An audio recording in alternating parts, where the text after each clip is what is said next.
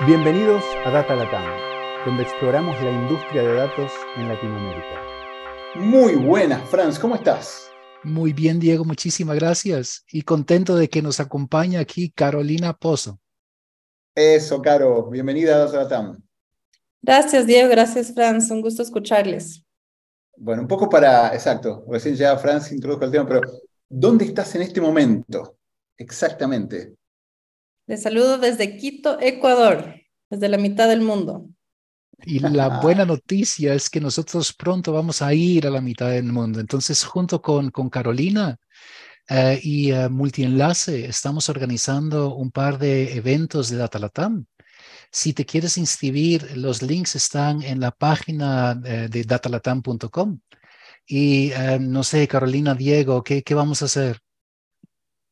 ¿Querés vos, Caro? Contá un poquito después doy las fechas. Claro, no estamos muy contentos. Eh, Multienlace es una consultora que va más de 25 años atrayendo los mejores talentos y proviendo la mejor información tanto a empresas como personas. Y en esta ocasión estamos complementando toda esta expertise en el tema de macroeconomía y finanzas con los genios de Expantia. Entonces les vamos a tener a Diego y Franz en varios espacios, tanto en un seminario el miércoles 31 de mayo, como en un taller ya más técnico para eh, personas que están vinculados al tema de Big Data e innovación en diferentes empresas y también tenemos un espacio informal.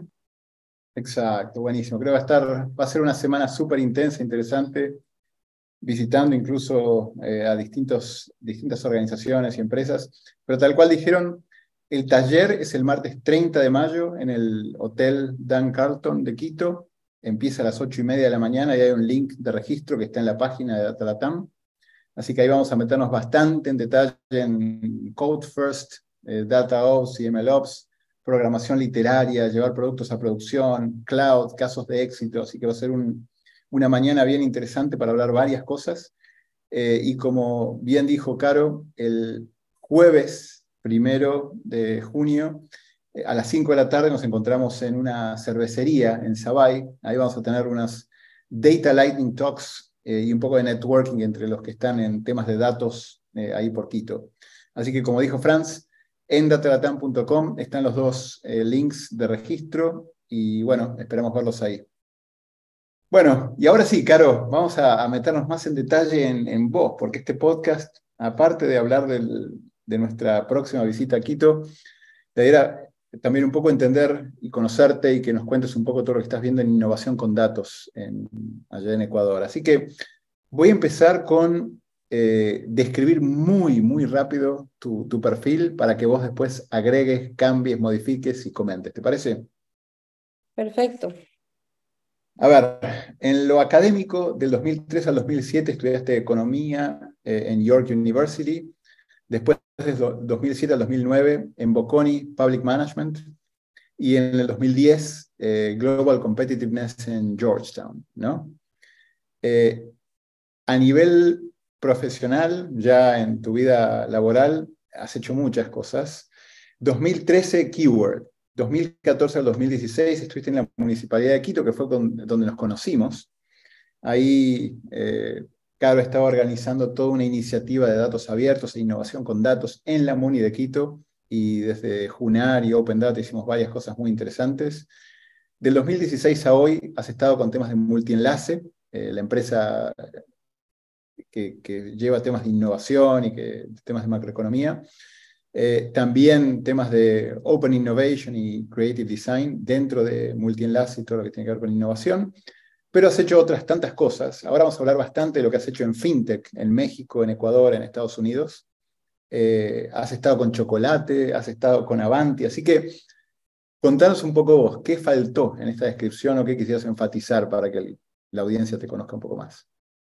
Sí, bueno, es verdad, mi formación economista, eh, máster en política pública, pero a la final digamos, lo más importante que une todas estas experiencias profesionales ha sido que me gusta trabajar en organizaciones que tienen un propósito eh, de bien común, que quieren generar impacto, eh, ya sea por medio, ya sea una organización privada, ya sea gobierno o mediante la ONG Eh, para mí realmente es, ese es el objetivo, ¿no? Tratar de buscar la manera de generar impacto positivo en la sociedad y utilizando herramientas que se aplican independientemente del sector. Y es por eso que la innovación es tan relevante dentro de mi día a día. Eh, la data, la tecnología son herramientas y insumos que marcan mucha diferencia en qué tanto impacto tienes dentro de tus proyectos. Y tuve la oportunidad, como dijiste, cuando arrancamos juntos eh, la, la, implementación de la primera plataforma de datos abiertos en Ecuador, cuando hicimos, lo hicimos con Junar. Esa fue una primera experiencia que realmente mostró, uno, que sí se puede hacer, eh, dos, que de todos esos retos y obstáculos sacamos realmente lecciones que ahora me han ayudado a implementar esas mismas metodologías eh, en diferentes industrias. Eh, tú lo mencionaste, sí, hablo de chocolate, de fintech, de otras cosas, pero en realidad todas se manejan con bajo los mismos principios de utilizar mucha data, de, de ver hacia adelante, hacia el futuro, hacer predicciones y apalancarse en herramientas tecnológicas que facilitan la implementación de este tipo de proyectos o negocios. Así que esa, digamos, es mi, mi versión de, mi vida y de mi experiencia profesional a la fecha. Ah, buenísimo, buenísimo, buenísimo, Caro. La verdad que es muy interesante. ¿Sabes? Empecemos con el pasado y, y esas experiencias de Open Data en Quito y en la municipalidad, porque ahí te tocó pensar en innovación, estar adentro, ver cómo generar eso, cómo generar el portal de datos. Entonces, el cómo inició, cuál era la visión, cuál era el propósito, eh, qué se logró. Yo sé que el, el, movimiento de Open Data tuvo sus idas y vueltas, pero me gustaría ir un poquito al pasado para después meternos en el presente y el futuro. ¿Te parece? Claro, sí. Y te diría que el punto de partida fue ver en, el, en la posición que, tuve la oportunidad de iniciar, que fue en el área de planificación. Y no hablo de planificación urbana, hablo de planificación operativa del municipio, de una ciudad capital eh, tan grande y con tantos retos como Quito, pero así también con muchas oportunidades. Y el rato de planificar y presupuestar y, e, e implementar proyectos de una municipalidad, eh, mi, mis primeras preguntas al iniciar eh, mi rol fue preguntar, bueno, ¿qué ha funcionado y qué no? y, vimos que había muchas carencias en medir el impacto de los proyectos y que el sustento de la implementación de nuevas iniciativas no existía. ¿Por qué? Porque no había una estandarización de recolección de datos, no se generaban líneas bases confiables, no había mecanismos de monitoreo y de avance de obra pública, por ejemplo. Y eso sin entrar en el tema de eh, transparencia de datos, que digamos eso ya es otra discusión súper grande, pero eh, digamos, bajo el marco de, querer me mejorar la manera en que se planifica, promover la transparencia e impulsar la colaboración gobierno con entidades fuera de gobierno, fue que dijimos, ok, es momento de impulsar algo de innovación. Y, lo interesante de esto es que tuvimos, digamos, la buena idea de mirar afuera y decir, ok, ¿qué está funcionando fuera? Hablo fuera, digo, fuera del Ecuador, eh, cuáles son esas buenas prácticas en data e innovación que podemos replicar. A veces uno cree que innovación es inventarse todo de cero cuando es realmente al revés, es decir, qué está funcionando, qué no, cómo se adapta y de qué manera podemos potencializar eso. Y, y vimos las buenas prácticas que tenía FUNAR en diferentes países y ciudades. Y ahí fue que tomamos la decisión de impulsar la primera plataforma de datos abiertos en un marco de una política de gobierno abierto. Ese fue, digamos, el, el objetivo principal. Interesante, la verdad que fue un lindo caso eh, de, de, probar abrir datos, de abrirlos, de lograr transparencia, de lograr, eh, me acuerdo de algún hackathon que hubo en Quito en su momento, probablemente hicieron un montón, uno en el que yo estuve, y ver gente, creo que lo que se lograba en eso, y ahora vamos a hablar de multienlace, innovación, era poner varias cabezas de distintos sectores a, a, ver datos y a pensar en posibilidades. ¿no? Creo que eso, eso sí lo logró el movimiento de Open Data, el hacer que más gente se ponga en ese proceso creativo de, de ver qué se puede hacer cuando hay información, cuando hay datos. Tal vez un poco pasando si al... Puedo, si puedo sustentar tu comentario, porque me gusta Dale. ser empírica. El primer evento de datos abiertos y gobierno abierto que organizamos nos tocó llamar hasta el primo del sobrino del amigo a que asista. Era algo tan nuevo ¿verdad? Que era tan difícil convocar por quiénes son estos locos que hablan de data, innovación en gobierno, fue realmente un reto. Por más que trajimos a la gente más increíble de la región, fue un reto el primer evento. Ahora, en el Día Internacional de Datos Abiertos, tienes 30, 40 eventos simultáneos por ciudad. ¿Ya? Esa generación de comunidad que trasciende el tema de gobierno, yo creo que ese es el mejor indicador. Totalmente de acuerdo, sí, sí. Y hace poco hubo un evento interesante de, datos en Ecuador, pero bueno, ya vamos a hablar de eso.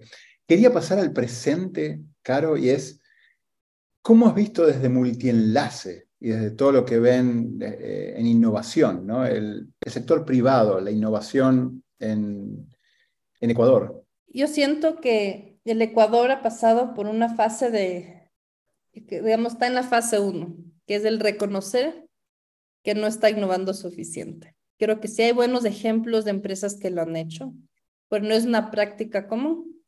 Y no necesariamente porque no tienen la herramienta, sino tal vez no tienen eh, el nivel de awareness o de conocimiento de que está a su disposición tantas herramientas, metodologías que son realmente fáciles de aplicar, pero tiene que tomar el primer paso, que es entender el valor de la innovación para la gestión propia de su empresa. Hemos, como multienlace, hemos impulsado el acceso a la información. Nosotros ya procesamos la data, les damos los reportes finales a las empresas. Y ahora estamos impulsando irnos un paso adelante, decir dónde está la data, cómo complementamos toda esta información con data en tiempo real, con data histórica, con modelos predictivos y cómo esto puede mejorar y generar modelos para estas organizaciones y empresas para que puedan mejorar al final su productividad o los indicadores que deseen, en ventas, en marketing, en alcance, en, en lo que sean esos huecos de oportunidad. Entonces, creo que hay una tarea muy importante y que lo vamos a impulsar de la mano de Expante en Ecuador, es decir, veamos todos esos caminos de oportunidad que existen.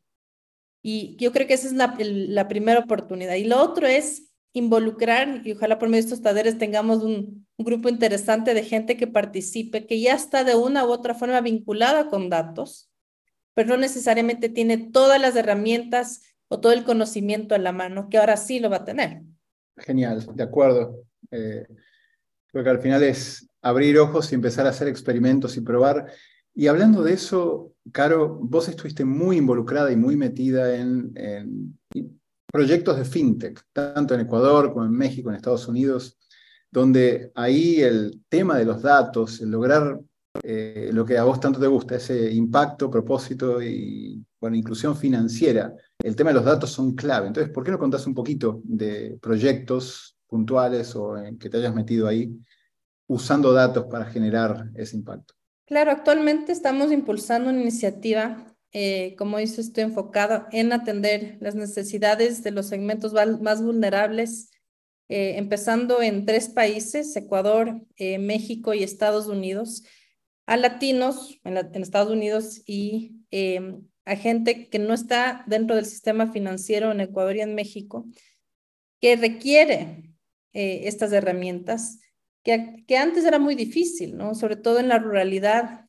antes había un, una desconexión incluso tecnológica, eh, porque era muy difícil llegar a ellos. Ahora la realidad es otra. Ahora tienes más celulares que gente eh, y realmente eso es una oportunidad eh, para poder llegar a ellos que antes no se aprovechaban. Y en el caso de Ecuador es muy limitado el nivel de digitalización de servicios financieros, realmente estamos muy atrás. y yo creo que eso es una oportunidad de impacto muy importante y hay que empezar por la recolección de data, entender desde dónde ubicarles, cómo llegar a ellos, cuáles son sus necesidades, cuál es ese gap o esa brecha de, información que tienen sobre qué es ser bancarizado. Em, y creo que ahí, el, digamos, la industria de, de, las finanzas y en general, ya sea un banco privado, cooperativa u otra entidad financiera, tiene una responsabilidad muy grande que de entender mucho mejor a quién están sirviendo para poder servirles mejor. Y eso es algo muy básico de entender la data, pero que muy pocas entidades lo hacen. Entonces, si tú ves un poco el, ejercicio que estamos haciendo en los distintos países, no solo es ver la información estadística que puedes, por ejemplo, encontrar en una base de datos eh, pública del gobierno donde sacan indicadores de inclusión financiera, sino eres mucho más allá.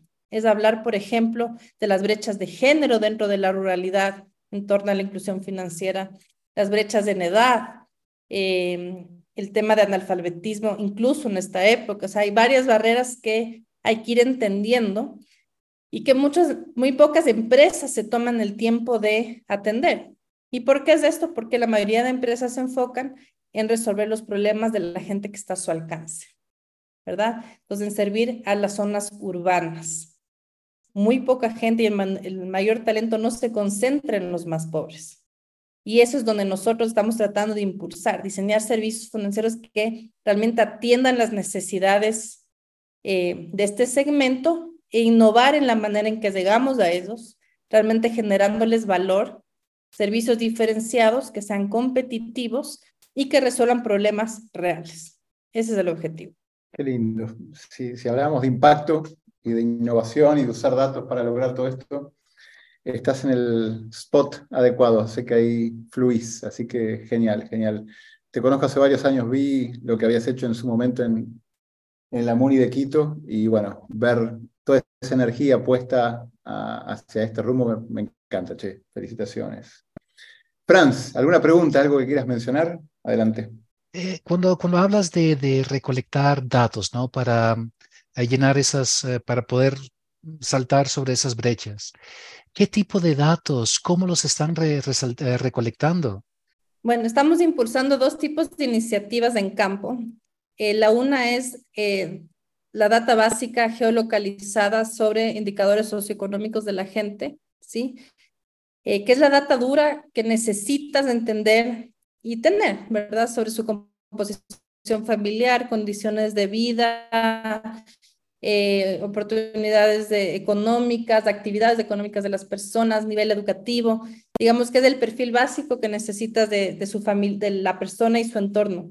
Eh, pero yo creo que hay también mucho valor en soft data, en, en los datos eh, menos tangibles, que es un poco, y hay herramientas para esto, una de esas es el storytelling, ¿verdad? Es preguntarle cómo se siente la persona en su situación actual, que pueda ir midiendo con ciertos rankings, por ejemplo, su nivel de felicidad, su perspectiva de seguridad, su perspectiva hacia futuro. Eh, y ese tipo de indicadores que son, eh, no son duros, digamos, que son más intangibles, son muy importantes desde mi perspectiva y mi experiencia para realmente poder medir el impacto de los proyectos. Porque no necesariamente tú mides el impacto, sobre todo cuando hablas de desarrollo económico, eh, en base a solo el nivel de ingresos, sino también puedes ir analizando el, el, nivel de felicidad de la persona. Y hay muchas, digamos, organizaciones que también tienen ese enfoque y yo lo comparto. Y creo que es un buen complemento a la data tradicional que lo recolectas. Entonces, siempre te, puede haber herramientas tecnológicas que te permiten levantar esta data muy rápido, dame encuestas en una plataforma, pero yo creo que hay mucho valor también a las visitas físicas eh, donde se recolecta y se, y analiza un poco más a fondo, de una visión, digamos, más humana, eh, ese tipo de situación. Entonces, creo que desde nuestra perspectiva del tipo de producto que queremos eh, diseñar, está enfocado en el humano, que es diseño enfocado en el humano, este Human Centered Design que le dan. Y eso creo que es muy valioso y además es muy nuevo dentro de lo que son servicios financieros, porque normalmente están muy estandarizados y son muy crudos pero también hay, por eso hay mucha desconexión, sobre todo con los segmentos más rurales. Eh, y esperamos que ya con esta visión mucho más centrada en el humano podamos diseñar algo más innovador y de mayor impacto. Me imagino que los productos que están pensando empiezan por crédito o hay otro tipo de productos de planificación financiera que, que están elucubrando. Y de nuevo, si hay cosas que todavía están ahí en, en proceso de producción, no hace falta que digas nada, pero me interesa entender cómo, cómo haces el approach y qué tipo de productos pensás, productos financieros para, para este sector.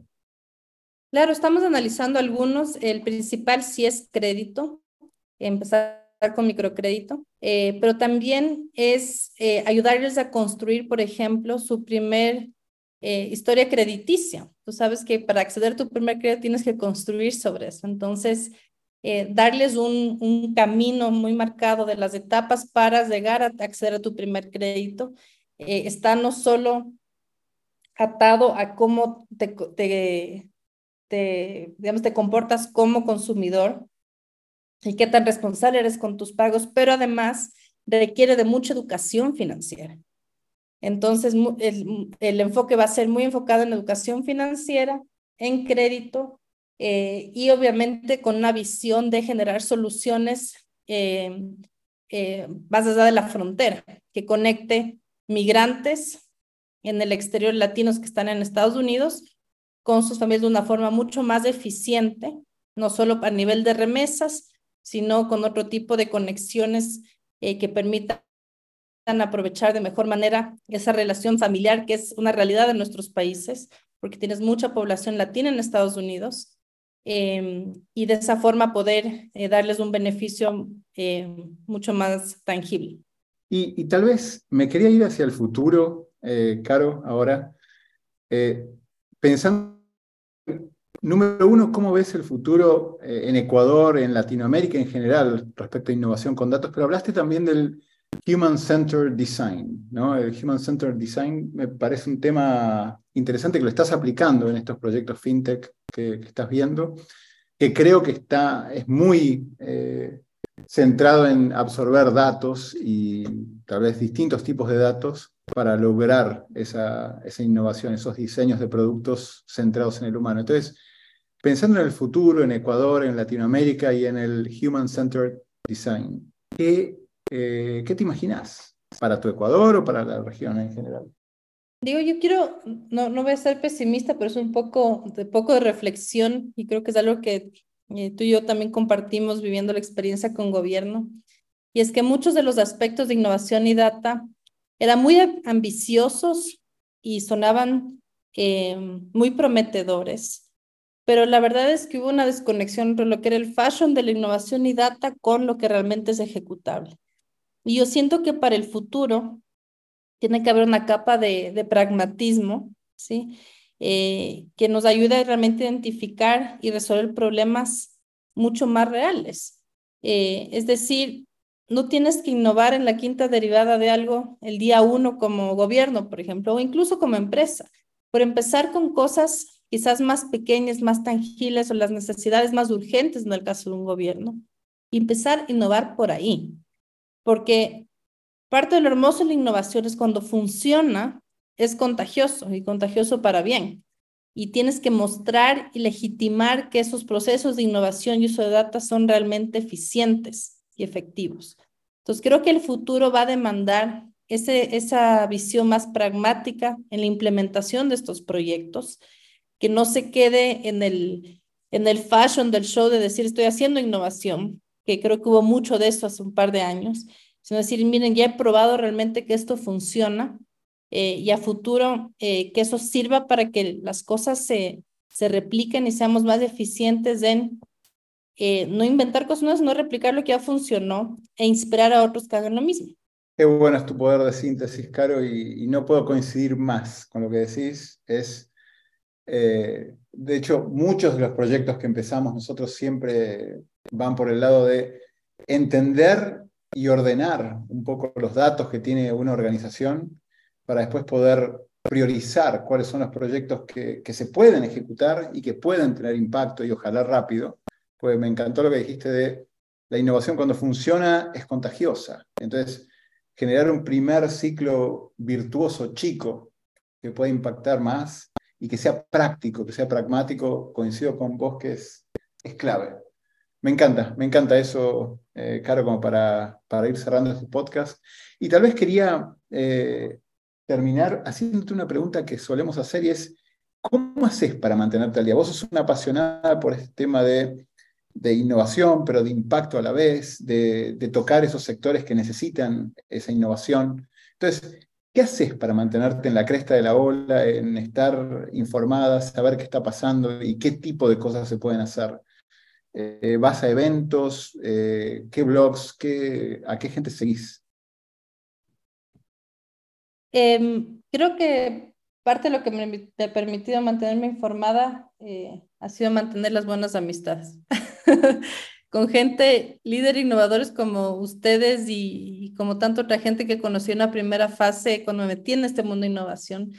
Y creo que eso es importante, seguir el recorrido de la gente, porque te enseña mucho eh, de, de, lo que está pasando y en el tiempo. Entonces, eh, me encanta esta reconexión con Expanti ahora.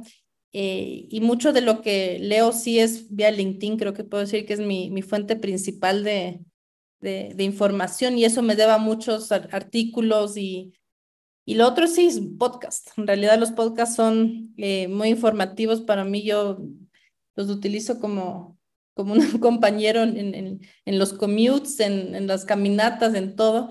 Eh, entonces creo que LinkedIn y los podcasts son, son lo principal. Eh, Twitter un poco menos, no es, lo, lo, uso, pero digamos que no es la principal que, herramienta que, que, utilizo. Y bueno, claro, previo a la pandemia era full eventos. Eh, ahora se está retomando el tema y claro, es parte de lo que vamos a impulsar en Ecuador, generar comunidad presencial, creo que es igual de importante que, que mantener la parte digital y creo que también tiene mucho valor en esa conexión humana, así que esperemos que con estos eh, primeros talleres con Expante y Multienlace acá en Quito eh, podamos ir fomentando eso acá. Sí, sí, te he visto organizar grandes eventos desde en Ecuador, en Costa Rica, en, varios lugares, así que no importa la geografía, eh, lo hacías y lo hacías muy bien y creo que es coincido que para muchas cosas la virtualidad fue positiva, pero para muchas otras el estar cara a cara, estar en eventos y poder compartir con gente y aprender de gente es, un lujo. Así que hacia eso vamos pronto eh, en Ecuador, en Quito. Muchas ganas de parte de Franz y mía. Yo las veces que fui a Ecuador en el pasado, no solo disfruté la gente, disfruté el ambiente, sino que comí riquísimo, así que estoy con unas ganas de, de volver allá a Quito. Pero tal vez para cerrar entonces, eh, Gracias, Caro. Buenísimo lo que estás haciendo eh, desde Multienlace, eh, promoviendo innovación y promoviendo impacto. Y muchas ganas de parte de nosotros, Xpantia, Datagatam, de estar con Multienlace en estos eventos que vamos a organizar el 30, el 31 y el primero. 30, 31 de mayo y el primero de junio. Eh, así que pronto nos vemos ahí en Quito. Muchísimas gracias, Caro. Buenísimo el podcast. Gracias a ustedes por la invitación. Gracias, Franz. Gracias, Diego. Chao. Gracias por acompañarnos en nuestra exploración del mundo de ciencia de datos en este Data Latam Podcast. Cada dos semanas encontrarás un nuevo episodio en datalatam.com o iTunes. Si te gustó este podcast, déjanos comentarios en Facebook.